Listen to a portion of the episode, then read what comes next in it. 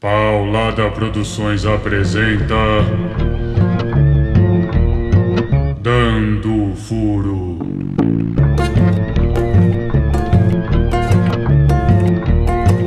Um rádio romance de poder.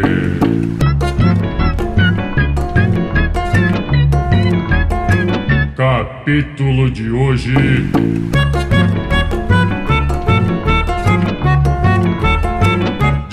Dezenove minutos e cinquenta e três segundos.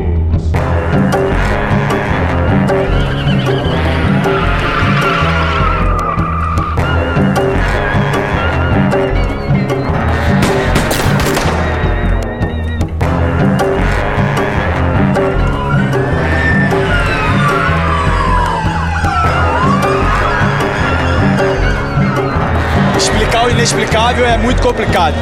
Dando Furo usa de baixo calão e toca em temas sensíveis a certos ouvintes. Recomenda-se prudência.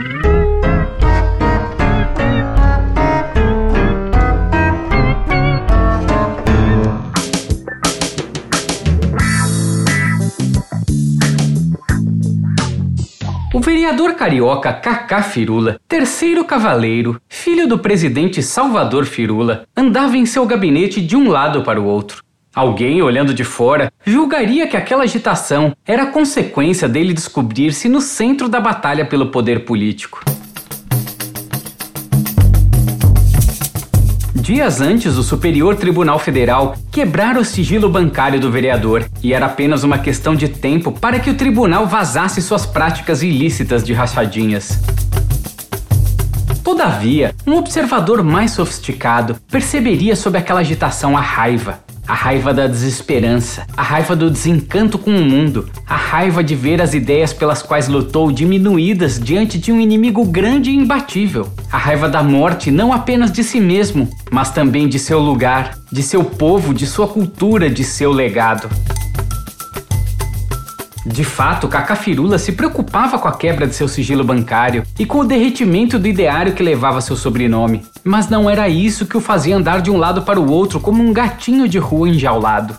No dia anterior, Brígida Firula, esposa do vereador, agrediu o marido como somente a intimidade é capaz de agredir atacando o ponto fragilizado da fortaleza da psique de Cacafirula, a pedra fundamental do ego, a fundação sobre a qual ele erigia si mesmo.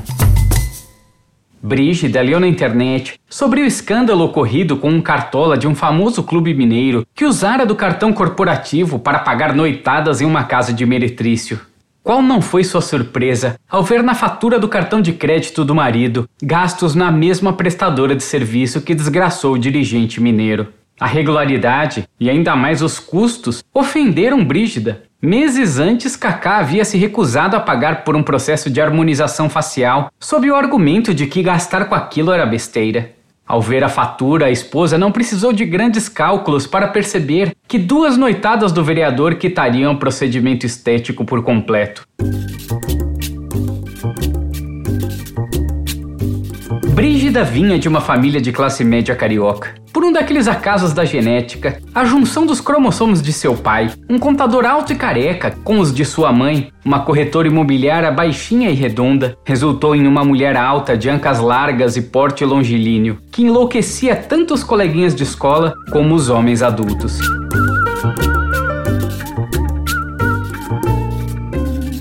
Ela ainda era uma adolescente quando conheceu o vereador, quase 16 anos mais velho, em um bar da zona sul do Rio de Janeiro. Os pais da jovem aconselharam a filha a não perder aquela oportunidade, argumentando que ela ainda não sabia, mas que a sorte não bate muitas vezes à porta. Em poucos meses eles se casaram e depois de um ano e meio veio a primeira filha. Cacafirula, como dizia o pai, fraquejou. Fez uma menina.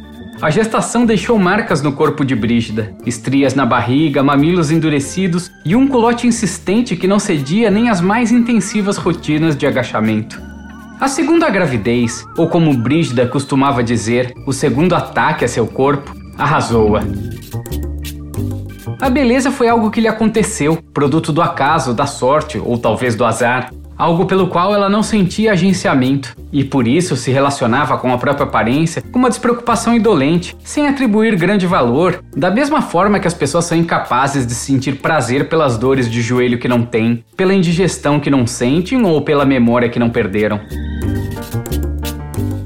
Brígida considerava que sua aparência e o efeito que ela causava sobre as pessoas a acompanhariam por toda a vida, sendo necessário apenas algum esforço com exercícios e dietas. Ela não percebia que seu brilho era o das estrelas gigantes, que amadurecem cedo e ofuscam tudo à sua volta, mas que dentro de si decaem em níquel e em ferro numa reação endotérmica que gera uma explosão.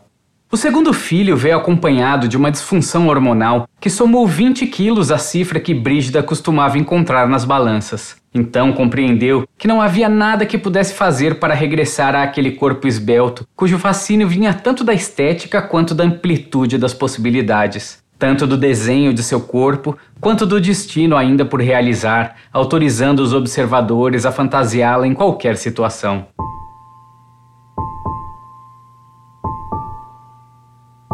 Quanto mais se tornava uma pessoa, quanto mais era a esposa de Cacafirula, menos dizia respeito ao mundo, menos interessava aos outros. Brígida não sabia que o estreitamento do destino é condição comum ao indivíduo e se considerava uma vítima de algo que não se esforçava muito em nomear, temendo encontrar a si mesma na origem de sua desgraça. Kaká não tinha interesse na vida familiar e se ausentava com a eterna desculpa de assuntos parlamentares. Brígida, mesmo compreendendo que o marido não era o homem com quem imaginou se casar, acreditava, sabe-se lá por que melosos motivos, que todos os problemas e frustrações da sua vida tinham uma única origem: o fim do amor de Kaká por ela. E sabe-se lá por que outros motivos acreditava que o amor minguava pelo declínio de sua aparência, o que a fazia culpar os filhos pela miséria de sua vida pois os considerava as causas das transformações de seu corpo, tornando-a feia, pálida e desinteressante aos olhos de todos. Portanto, quando o marido dizia não ao preenchimento labial, à terapia com toxina butolínica, às próteses mamárias, à biomodelação nasal, à ninfoplastia, à gastroplastia, à limpeza de chanfra para a redução do monte de Vênus, não era apenas a negação de corrigir algo que ela considerava defeituoso, mas a negação do amor, a negação do amor ao privá-la de poder seduzi-lo. Em alguma medida, Brígida percebia a precariedade de tais raciocínios. Entendia que havia outras motivações que não encontravam voz na consciência, mobilizando suas atitudes. Afinal, ela sabia que era Dona Brígida e Dona Firula por sua associação a Cacá, que seu lugar no mundo estava relacionado a seu lugar na família e acreditava que ocupava tal lugar por sua aparência. Assim, privada da beleza, ela a valorizou, julgando a estética seu único mérito e buscando-a numa jornada de dores e agressões a seu corpo. Com o tempo, percebeu que os filhos, apesar de culpados pelas decorrências da gravidez, eram a moeda de troca que substituiu a aparência em sua relação com o marido eram a garantia de que Kaká proveria alguma dignidade, ainda que Brígida não houvesse se perguntado que sentido dava essa palavra. Porém, nunca conseguiu desenvolver com os filhos uma relação relaxada. Não suportava a demanda afetiva das crianças que obrigavam a olhar por outras vontades que não as dela mesma, pois se casara tão cedo que nem sequer teve o tempo de especular sobre a própria existência, indo além dos sonhos que recebeu prontos em mídias sociais e programas televisivos. Brígida sentia-se negada por não poder fantasiar qualquer vida que não tivesse aquelas crianças e Cacá Firula. A mágoa pela traição somava-se à mágoa pela mesquinharia. A mágoa por descobri-lo deitando-se com outra mulher somava-se à mágoa por descobri-lo gastando com outra mulher. Brígida não gostava do sexo que praticava com Cacá.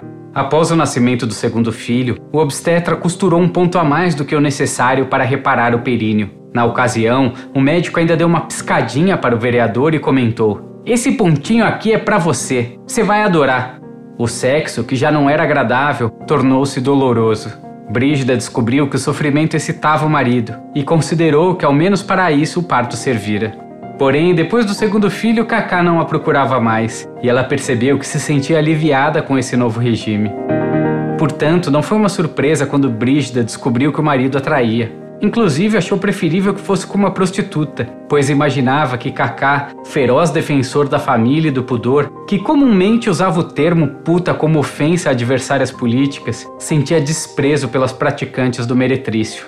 A esposa do vereador não supunha que o marido, na verdade, buscava nos braços das prostitutas o afago maternal, a doçura feminina, sendo o coito rápido e burocrático, apenas o ensejo de um encontro afetivo em que Kaká se permitia, justamente pelo desprezo, desarmar-se de sua pose masculina e pedir acolhimento.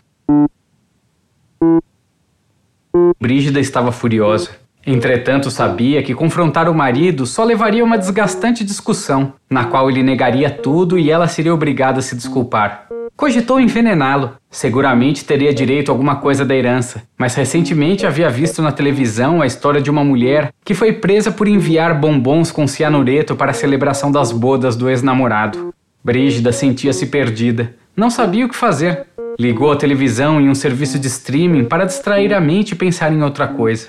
Dois dias antes, tinha começado a assistir uma série norte-americana sobre a vida sexual de uma jovem mulher.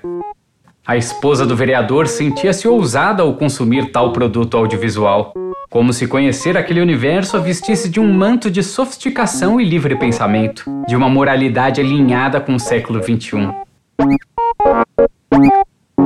A protagonista permitia-se tudo que a Brígida fora negado: sexo com diversos parceiros, a busca pelo prazer em cada relação, a liberdade de guiar-se apenas por si mesma. Até mesmo o sofrimento da protagonista parecia ser o subproduto de entregar-se ao desejo, pois naquela história cada dor vinha acompanhada de seu porquê, aportando um sentido para o sofrer que ela, a mulher do vereador, nunca havia encontrado na própria vida.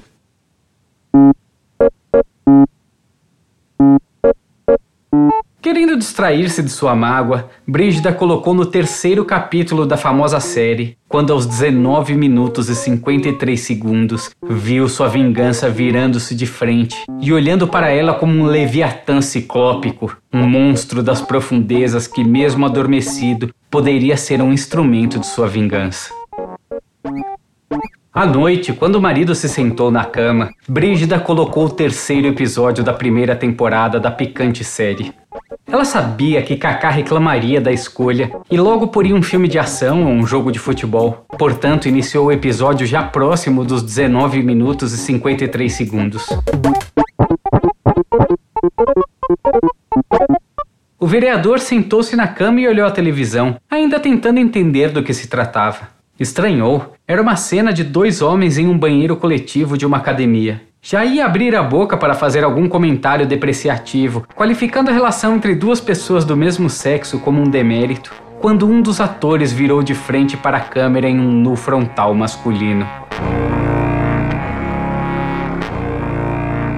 Aquela cena revelou-se um ataque ao seu imaginário. O ator exibia um membro gordo e comprido, que, mesmo não estimulado, superava em muito o pênis do vereador. O político carioca construía seu lugar no mundo a partir da narrativa do tamanho de sua piroca, entendendo a envergadura de seu falo como a peça fundamental de seu caráter, aquilo que fazia a si próprio. Assim, ao se deparar com aquele colosso desfilando na tela, viu-se obrigado a reavaliar seu lugar no mundo. Aquele pênis, mesmo flácido, furtava o significado que o vereador atribuía à realidade, negava as promessas que o político e a sociedade haviam feito um para o outro, revelava a falácia ideológica da narrativa que Cacafirula construíra para si mesmo. Vendo ruir o mundo que dizia privilegiar o mérito, premiar o esforço, garantir que por trás de cada história de sucesso havia a abnegação da entrega, sentindo dentro de si que o lugar que lhe cabia era produto do acaso, que seu próprio tamanho era fruto de casualidade, e incapaz de conciliar essas duas experiências, incapaz de fazer as ideias explicarem o mundo, ou de fazer o mundo caber nas ideias, pois se fosse mérito ele estava humilhado pela própria preguiça, e se fosse causa ele era vítima de um jogo de azar, o filho do presidente reagiu com uma explosão de violência. Cacafirula deu um soco na cara da mulher, que caiu de bruços sob a cama. Então, segurou-a pelo pescoço e enfiou a cara da esposa no colchão, apoiando o peso de seu corpo sobre ela. Furtou-lhe o fôlego até que Brígida desmaiasse. É isso que tu fica fazendo quando eu tô em casa? Disse Cacá com raiva à esposa desacordada. É para isso que eu me mato de trabalhar? Pra tu ficar vendo pornografia na televisão? Tu fique sabendo que quando seus filhos puderem entender, eu vou explicar para eles quem é a mãe deles. Vou contar que a mãe deles é uma vagabunda! Cacá levantou-se e saiu sem olhar em que condição estava a esposa. Foi para o prostíbulo buscar consolo nos braços de outra mulher. Lá, após um sexo agressivo e raivoso, que o obrigou a dar uma gorda gorjeta, deixado só pela prostituta, sentiu a raiva apaziguar-se numa melancolia aguda, como uma ressaca. A imagem daquele pênis o assombrava, balançando de um lado para o outro como o velho relógio de pêndulo da casa do avô. Cacá lembrou-se do som rutilante do mecanismo, estalando a cada segundo, do ribombar grave e pesado dos sinos marcando as horas. Aquele era um objeto de outro mundo, uma besta monstruosa do passado, descoberta por arqueólogos inconsequentes, trazida à vida contra a ordem da natureza, para assombrar o homem com a violência de um tempo que não toleraria a então pequena piroca que o vereador guardava na cueca.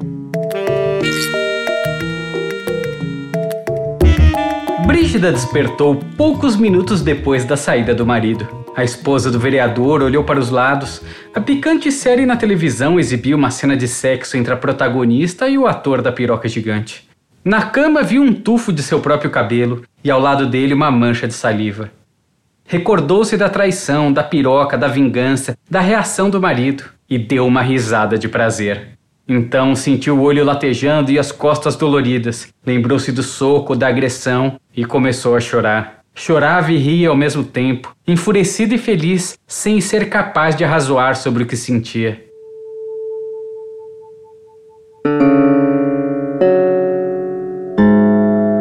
Dez minutos depois, levantou-se e foi até o banheiro. Sua aparência não poderia ser pior. Descabelado, um olho roxo, o outro cerrado por causa do choro, a boca gorda do preenchimento labial manchada pelo batom. Brígida sentiu-se culpada. Pensou que não deveria ter mostrado aquela cena ao marido. Depois pensou que o marido a traíra e que ele merecia saber o tamanho da própria piroca. Depois sentiu-se culpada de novo, mas entendeu que não merecia ser tratada daquela maneira. Então pensou em matar Cacá Firula e depois pensou em se matar, deixando uma carta que o culpasse por tudo para que os filhos o odiassem. Chorou mais uma vez ao perceber que nem sequer era capaz de organizar os próprios pensamentos. Lembrou-se dos pais aconselhando-a a se casar com Cacá e sentiu raiva, principalmente da mãe, que não alertou sobre a vida de esposa, que não desfez suas ilusões juvenis, que não contou qual é a natureza da família. Brígida apoiou as mãos sobre a pedra da pia. Um calafrio subiu pelos braços. Ela sentiu o contraste entre a frieza da pedra e o quentinho do pé sobre o piso com aquecimento. O incômodo das mãos pareceu-lhe preferível ao conforto dos pés. Levantou a cabeça e olhou o próprio rosto. Não foi o batom borrado, o olho roxo e o cabelo despenteado que viu, mas o espírito, a face exterior daquilo que a habitava, daquilo que ela era,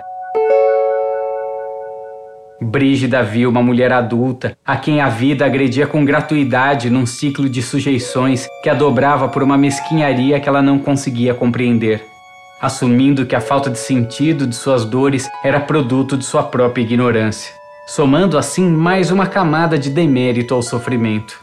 A raiva que sentia do marido, dos filhos e dos pais virou-a contra si mesma. Odiava a mulher que via diante do espelho, odiava a mulher que havia se tornado agarrou o copo de vidro que ficava sobre a pia e atirou contra o próprio reflexo, dando um berro de dor. Chorou novamente sem que fosse possível elencar qualquer razão, sem que fosse possível dizer de motivos, mágoas, dores, frustrações, fracassos e misérias. Chorou como choraria um bicho. Chorou mais e apenas chorou. Chorou sem ser uma pessoa. Chorou sem redenção. Chorou num ato fisiológico de excretar lágrimas. Quando finalmente sua consciência voltou a seu corpo, deu um suspiro, olhou para baixo e viu um caco de vidro pontudo. Segurou-o sem pensar em mais nada. Sentia apenas ódio pela vida. Não havia necessidade de uma carta de vingança, não havia qualquer desejo. Havia apenas o torpor da paz. Havia apenas uma coisa a ser feita.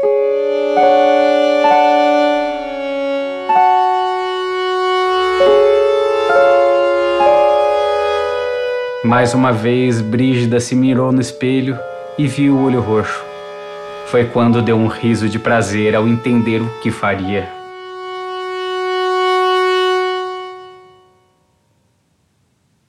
Kaká andava de um lado para o outro em seu gabinete.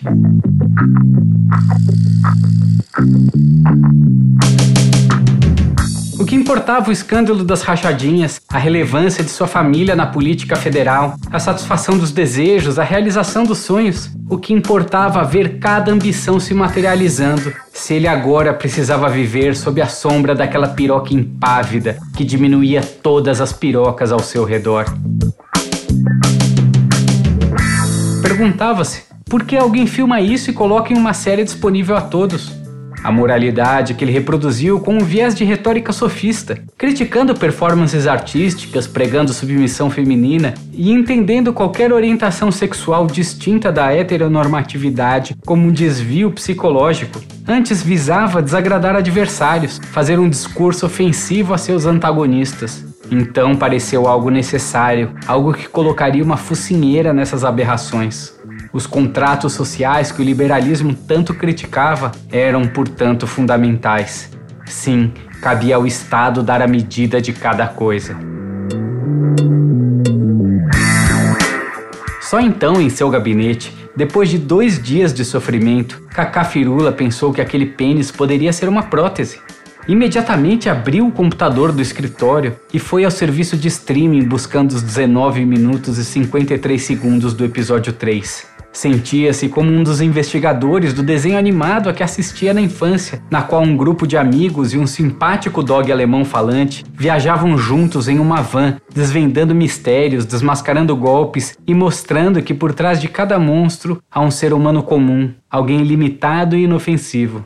Sim, ele desmascararia aquela piroca, a puxaria com força, revelando que por trás daquela prótese havia um pênis normal, talvez até um pênis pequeno, porque para botar uma prótese um pênis pequeno era ainda melhor. Sim, era isso. Por trás daquela prótese havia uma piroquinha, um pênisinho.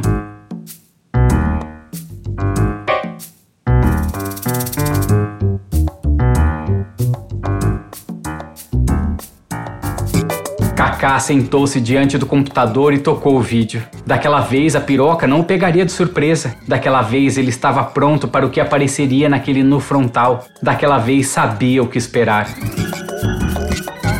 Entretanto, foi ingenuidade pensar assim, pois aos 19 minutos e 53 segundos, quando o famigerado pênis apareceu no quadro, Kaká Firula foi arrebatado pelo brilho daquele farol de carne. Com o argumento de que analisava o vídeo procurando sinais que denunciassem a prótese, Kaká viu e reviu aquela imagem. Repetiu uma, duas, três vezes e repetiu de novo. Olhou-a em pause, viu-a quadro a quadro, assistiu em câmera lenta, observou cada pequeno detalhe, o peso, o balançar, as veias, a cabeçona, tudo. Porém, esse estudo, que deveria revelar a falácia por trás daquele membro, em vez de desmontar a prótese, fez o efeito contrário, o deslumbrou. Kaká não conseguiu negar, era verdade. Aquele pênis era real, era um nu completo. Não havia lugar para ocultar uma prótese. Aquele pênis era lindo, gordo, comprido, cabeçudo, pendulando de um lado para o outro, exibindo seu peso sob o efeito da gravidade de todo o planeta. Aquele pênis era tudo que Cacafirula queria ser, a materialização de seus sonhos mais íntimos. Contudo, estava em outro corpo, habitava outras cuecas, amava outras mulheres.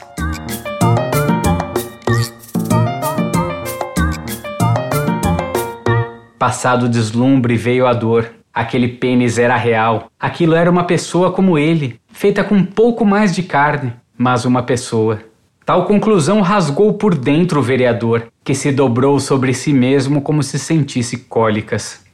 Naquele momento, Kaká era um devoto ouvindo as explicações heliocêntricas de Galileu. Alguém vendo seu lugar no mundo diminuir sob a impiedade do olhar científico, sob um universo ampliado com a inconsequência do saber, sob uma régua que, ao quantificar, fazia insignificantes as pretensões humanas. Então a consciência, num gesto desesperado, ofereceu-lhe um último subterfúgio para aliviar o peito oprimido pela própria insignificância. É computação gráfica, só pode ser computação gráfica.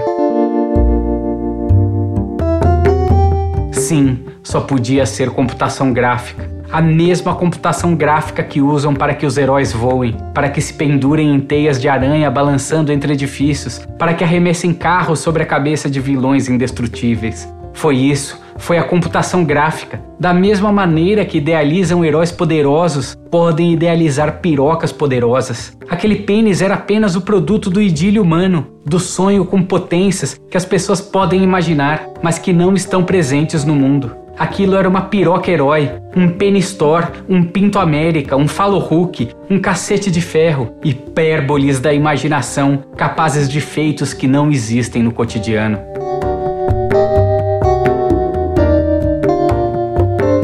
Pensava tudo isso reativamente, portanto não foi capaz de dar o passo seguinte. Reconheceu a força dos heróis, a grandeza da piroca, sua desproporção com o que é humano, sem atentar ao verdadeiro superpoder.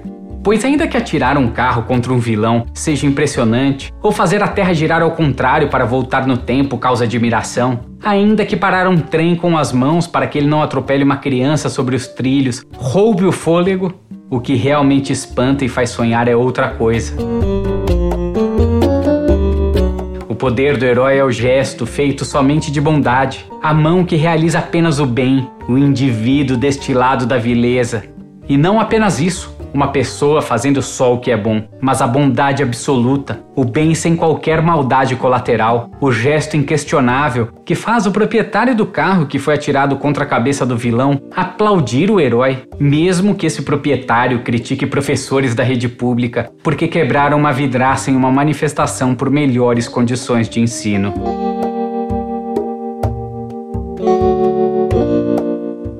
Então se lembrou de um projeto de lei proposto por uma deputada de esquerda no Congresso Nacional, inspirado na legislação de um país nórdico, que obrigava as produções audiovisuais e mídias sociais a apontar inequivocadamente o uso de filtros ou qualquer outro recurso para melhorar as imagens de atores e atrizes. Kaká pensou que sim, que junto daquela piroca deveria surgir o alerta de que aquela era uma piroca fictícia, que coisas como aquela não existem, que aquele pênis era como um unicórnio ou um centauro. Então sentiu um frio correr pela espinha. Um pensamento terrível o acometeu. Era possível que aquela piroca fosse real, que se o alerta fosse obrigatório e aquela cena aparecesse sem o alerta, nem sequer seria possível argumentar dizendo que aquele pênis era produto da computação gráfica. vereador suspirou, não sabia o que fazer. Tocou o vídeo novamente, procurando algum sinal do uso de computação gráfica. Mais uma vez, aquele pênis o maravilhou. Finalmente entendi o que as mulheres diziam quando afirmavam que a mídia impõe padrões estéticos inalcançáveis. Ao perceber-se concordando com o pensamento feminista, o vereador fechou o computador do sopetão, assustado com o efeito que aquela piroca tinha sobre ele. Kaká não se reconhecia. Para além do pensamento alinhado ao feminismo, havia a lei esquerdista dos países nórdicos. Sentiu-se como Odisseu amarrado ao mastro, ouvindo o canto de sereia daquele pênis que nublava sua razão, querendo entregar-se todo àquela piroca e morrer vítima da beleza e da grandiosidade. O vereador ouviu uma batida na porta. Sabia quem era. Vacifo, o advogado da família que havia marcado uma reunião para tratarem do processo das rachadinhas. Entra! falou o vereador. Oi, Cacá. Disse Vacifo. Senta aí, Vacifo! O advogado sentou-se. Olha, Cacá, a situação é grave. Tem comprovações de saques do atroz no mesmo dia dos depósitos fracionados na sua conta. Até o valor bate. Há pelo menos umas 10 operações que não deixam margem para dúvida. Nossa única chance é melar a prova na justiça. E isso é possível? Perguntou Kaká com um tom desinteressado. Sim, mas é difícil. Respondeu Vacifo. O processo está sendo capitaneado pelo STF, então qualquer apelo tem que ser por lá. E você sabe bem qual é a posição do STF em relação a vocês. Em relação a vocês, o cacete! Disse Kaká. Em relação a gente! Tu tá querendo abandonar o barco, Vacifo? O advogado percebeu a reação paranoica do vereador. Sabia que se Kaká entrasse em um vórtice persecutório, nada o tiraria de lá. O advogado da família Firula trazia as piores notícias. Assim, precisava de Kaká com seu melhor humor para tratar do assunto. Ô, Kaká, tá me estranhando? Perguntou o advogado. Eu tô com vocês até o fim. Deixa eu te mostrar uma coisa. Vacifo esticou a mão e pegou o computador de Kaká. Ia mostrar a foto dele, Vacifo, num churrasco com o presidente, fazendo arminha com a mão e lembrar como continuou defendendo Salvador Firula e sua inconsequente política sanitária, apesar das repercussões negativas por estarem todos sem máscara. Kaká sentou-se ao lado do advogado para ver o que ele queria mostrar. Vacifo abriu o computador e deu de cara com a impávida piroca dos 19 minutos e 53 segundos. Até para Vacifo, pessoa de sexualidade fleumática, aquela piroca pelava aos olhos. Todavia, passado o impacto inicial ao ver o portentoso pênis, o advogado moveu sua atenção da tela para o vereador. Olhou-o de cima a baixo, como se o mirasse pela primeira vez, como se alguém houvesse removido um véu que revelava a natureza oculta daquele ser. Fazia sentido. Kaká não perdia uma oportunidade de diminuir e desqualificar a relação homoafetiva. Tamanha preocupação com a vida dos outros só poderia ser consequência do medo e da inveja. Medo de fazer o que o espírito demandava, expondo-se ao preconceito, e inveja da coragem de concretizar tais vontades. Vacifo reconstruía a imagem do filho do presidente, tombando aquela desmesurada piroca em cada ação, em cada atitude, em cada pequeno gesto de cacafirula, ressignificando cada discurso, cada pensamento, cada respiração entrecortada como um ato de desejo por pirocas enormes, como gestos de anseio por pintos grandiloquentes, como uma fome sem fim de algo que o próprio vereador dizia torpe e pervertido. Então o advogado pensou no enorme esforço, diretamente proporcional, de conter aquela potência, de segurar aquela fera indomável, de reprimir o desejo de uma vida entre pirocas entumecidas, desfilando eretas, gotejando a saliva lasciva da volúpia sobre o corpo estático do vereador.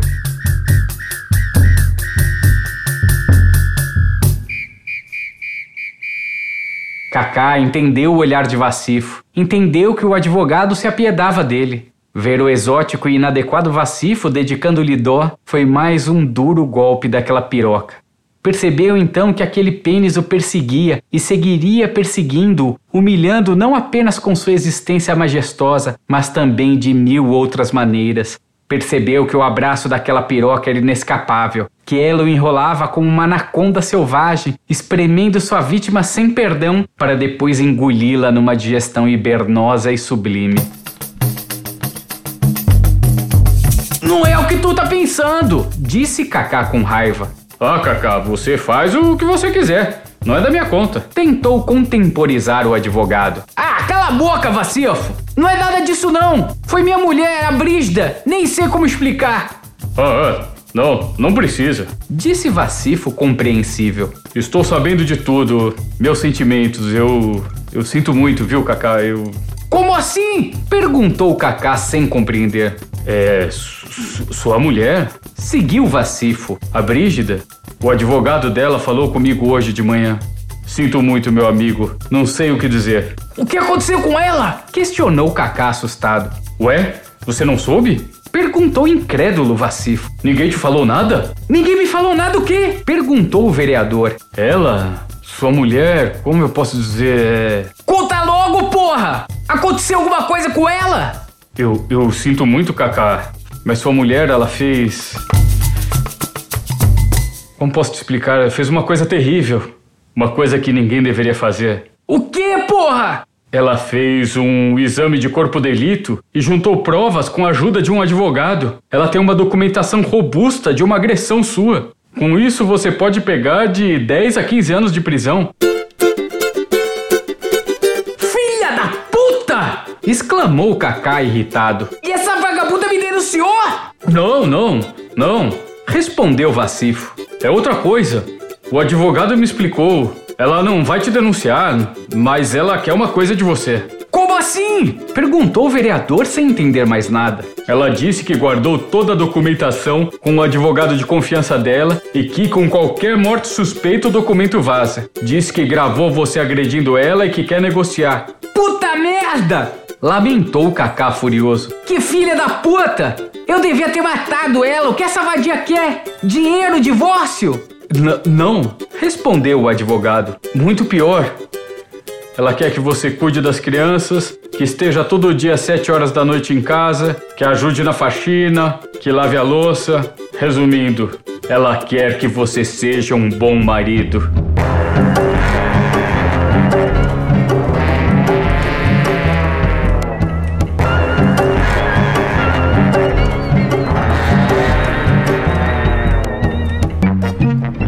Seguir, cenas do próximo capítulo.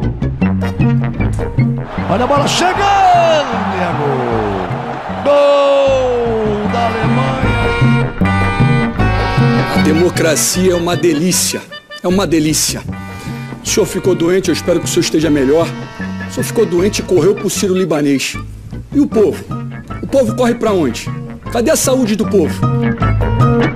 Um cu como o teu merece ficar vivo.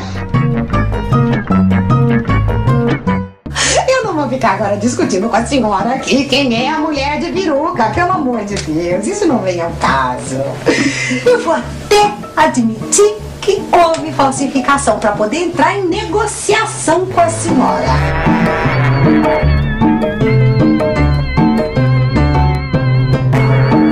Pois é, não dá mais para fazer um rádio romance usando plataformas de podcast sem fazer um fotolog, um site no Geocities, uma comunidade no Orkut.